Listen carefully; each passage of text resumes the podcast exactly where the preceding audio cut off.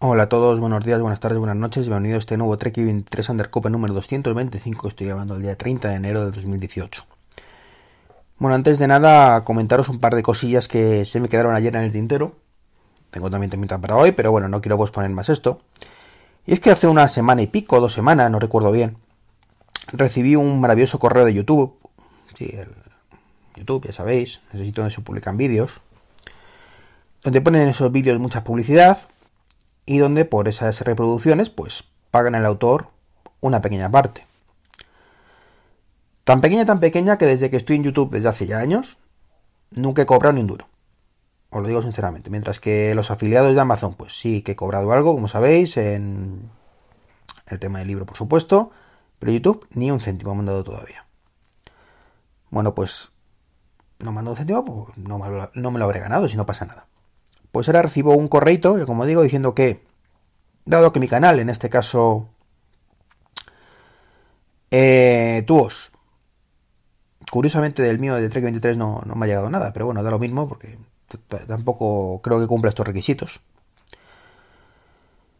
Eh, no tengo 4.000, bueno, de mi canal, de nuestro canal, perdón, de Tuos, no tenemos 4.000 horas de, reproducción ejecutadas o visionadas y tampoco tenemos mil, mil suscriptores, pues que hasta, que eso no ocurra, no tenemos derecho a, recibir, mm, pues como digo, gratificación económica por poner publicidad en nuestros vídeos. Sinceramente, efectos prácticos me da lo mismo, como estaba diciendo, nunca he cobrado nada.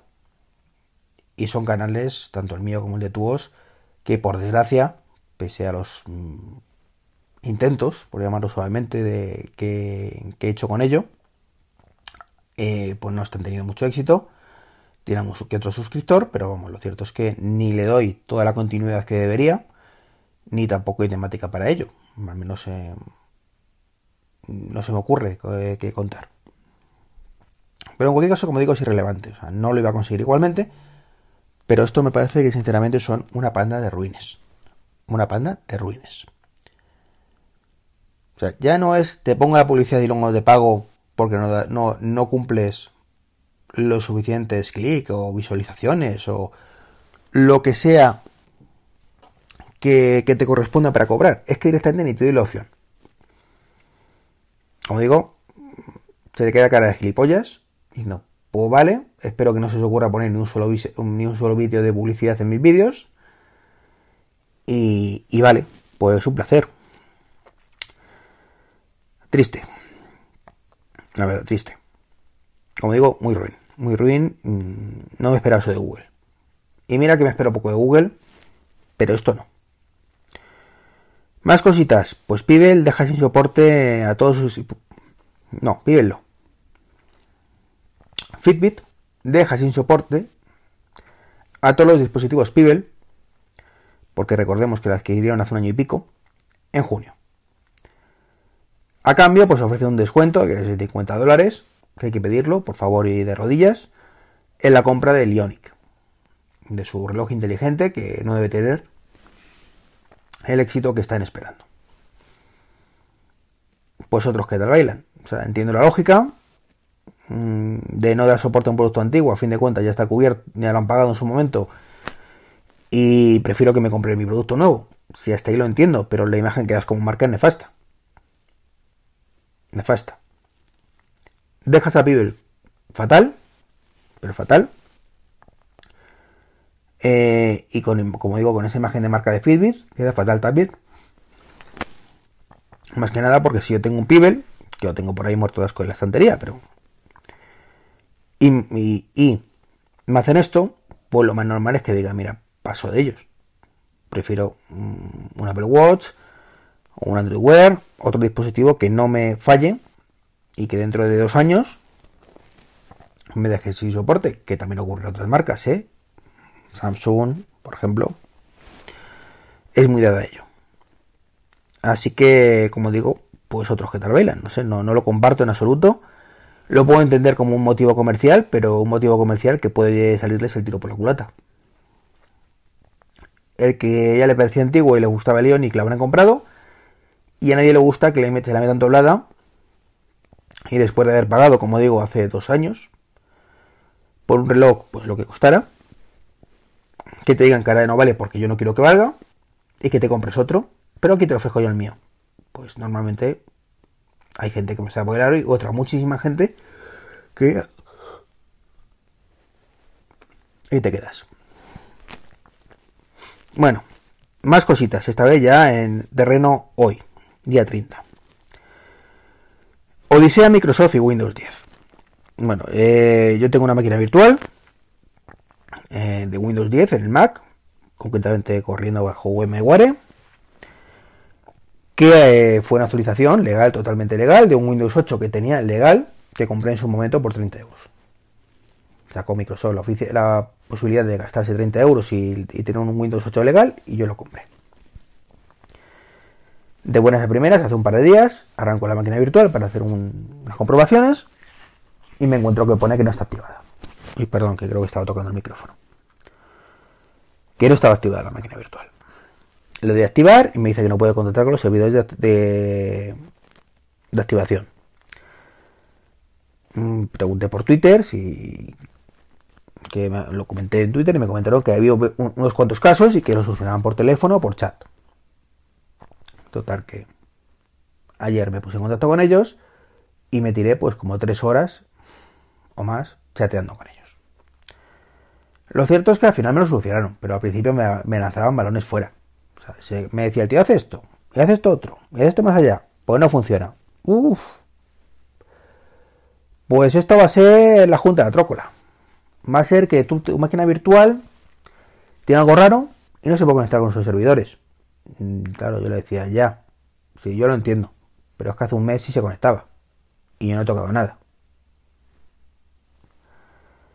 Pues no sé, a lo mejor tienes que formatear, e instalar Windows 8 y luego actualizar a Windows 10, que tu licencia pues está correcta, no deberías tener ningún problema. Digo, o sea que me estás diciendo que por un error de Microsoft en la activación, yo tengo que perder todo el trabajo y tirarme una mañana entera haciendo esto. Digo, no es una opción. Después de hacer no sé cuántas pruebas con él. Me puse un poco farruco porque no era una opción.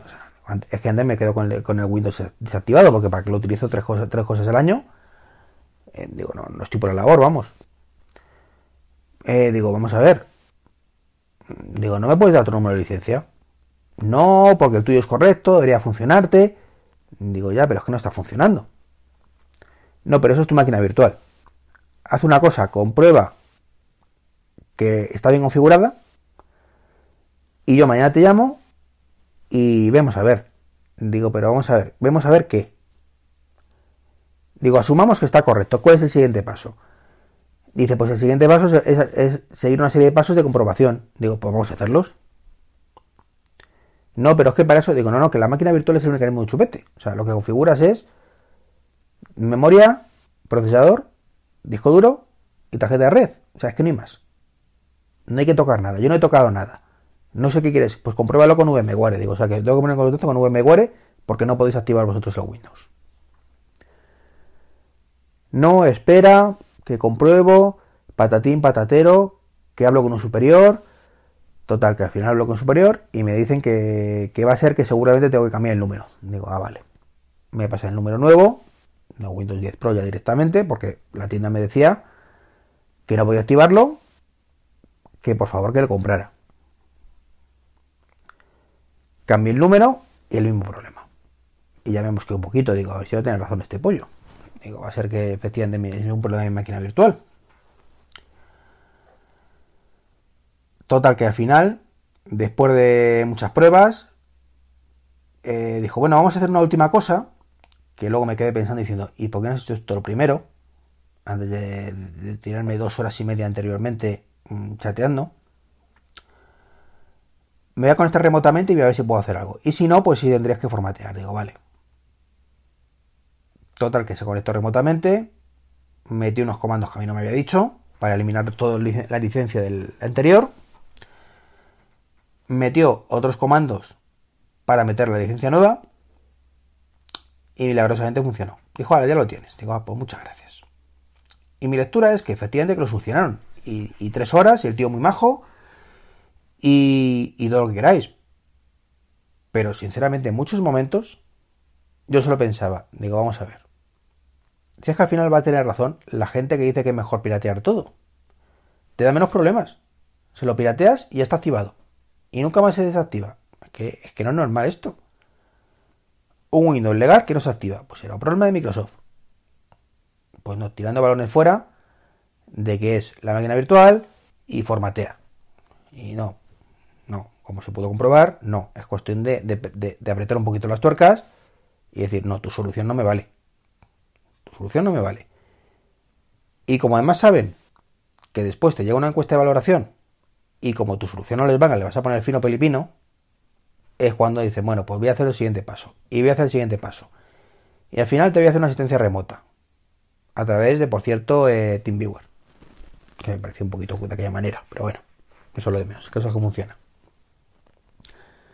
Entonces quería contaros esto, pues en ese aspecto de, de que al final lo solucionan, pero dan mil vueltas y en vez de hacer lo primero, lo último, vamos a ver, ya he metido los comandos, no funcionan, conéctate tú, que a lo mejor estoy haciendo algo mal. Se me ocurre. Pone varios, reinicios con esos comandos, de me conecto, me desconecto, varias llamadas, oye, que me estoy conectando otra vez.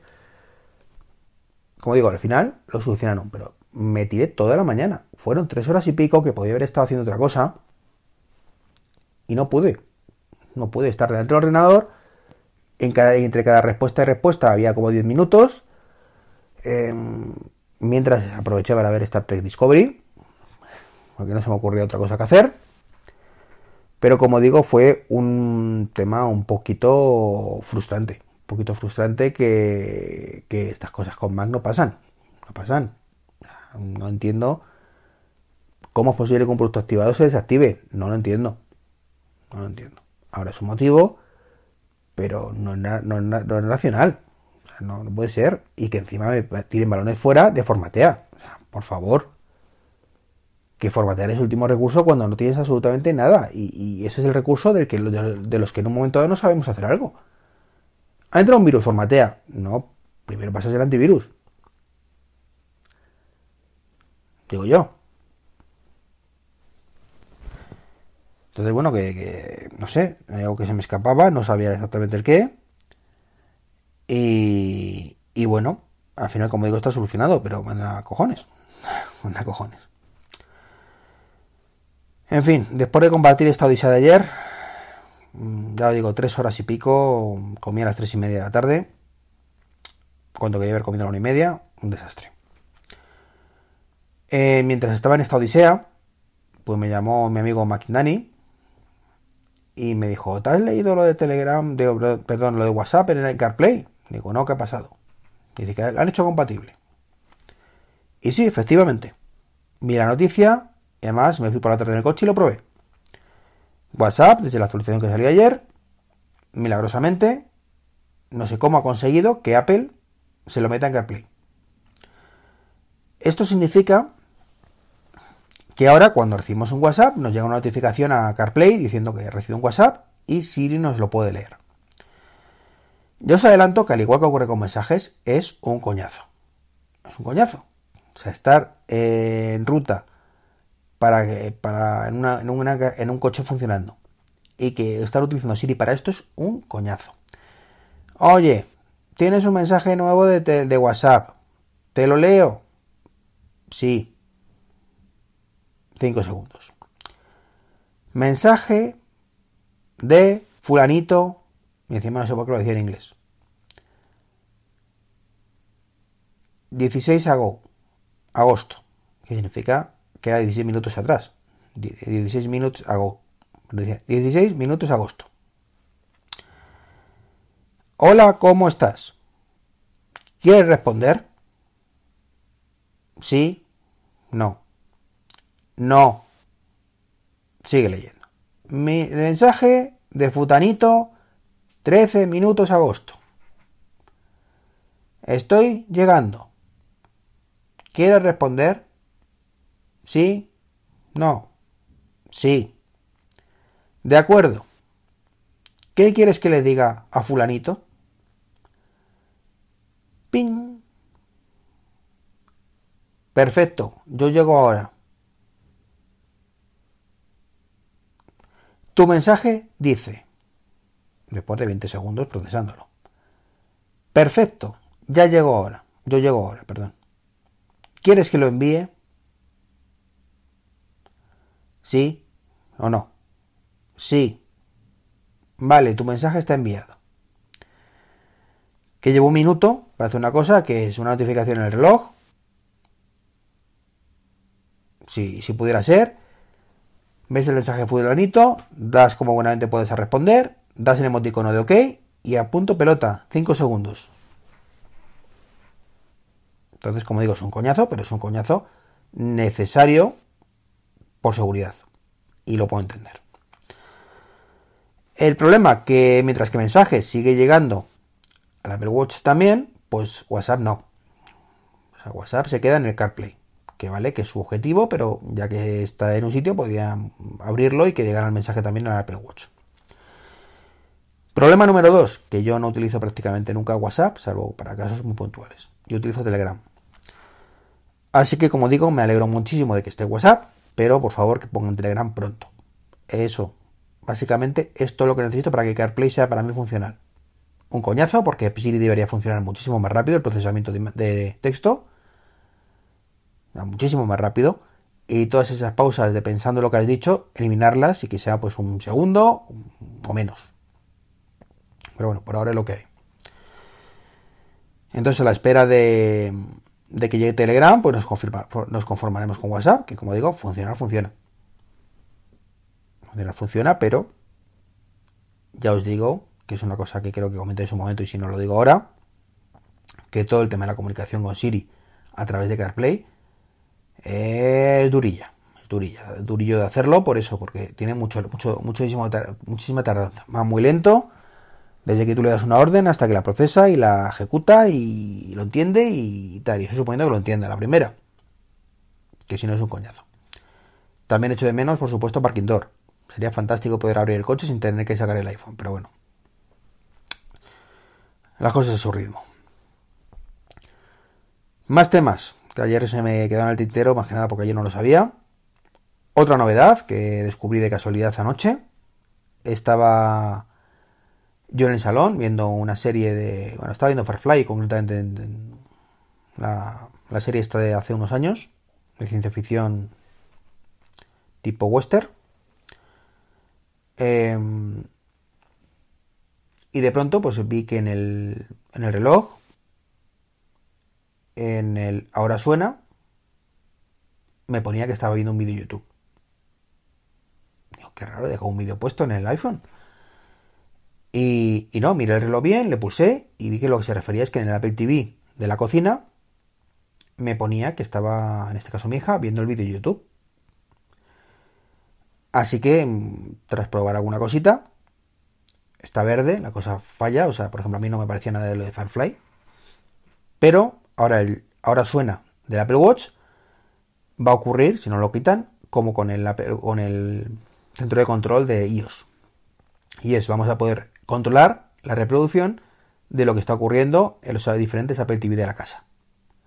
Yo directamente desde mi reloj podía en ese momento a través de la hora suena pausar el vídeo de mi hija, pausar si hubiera funcionado el Firefly o poner o quitar la música del iPhone. Así que fantástico.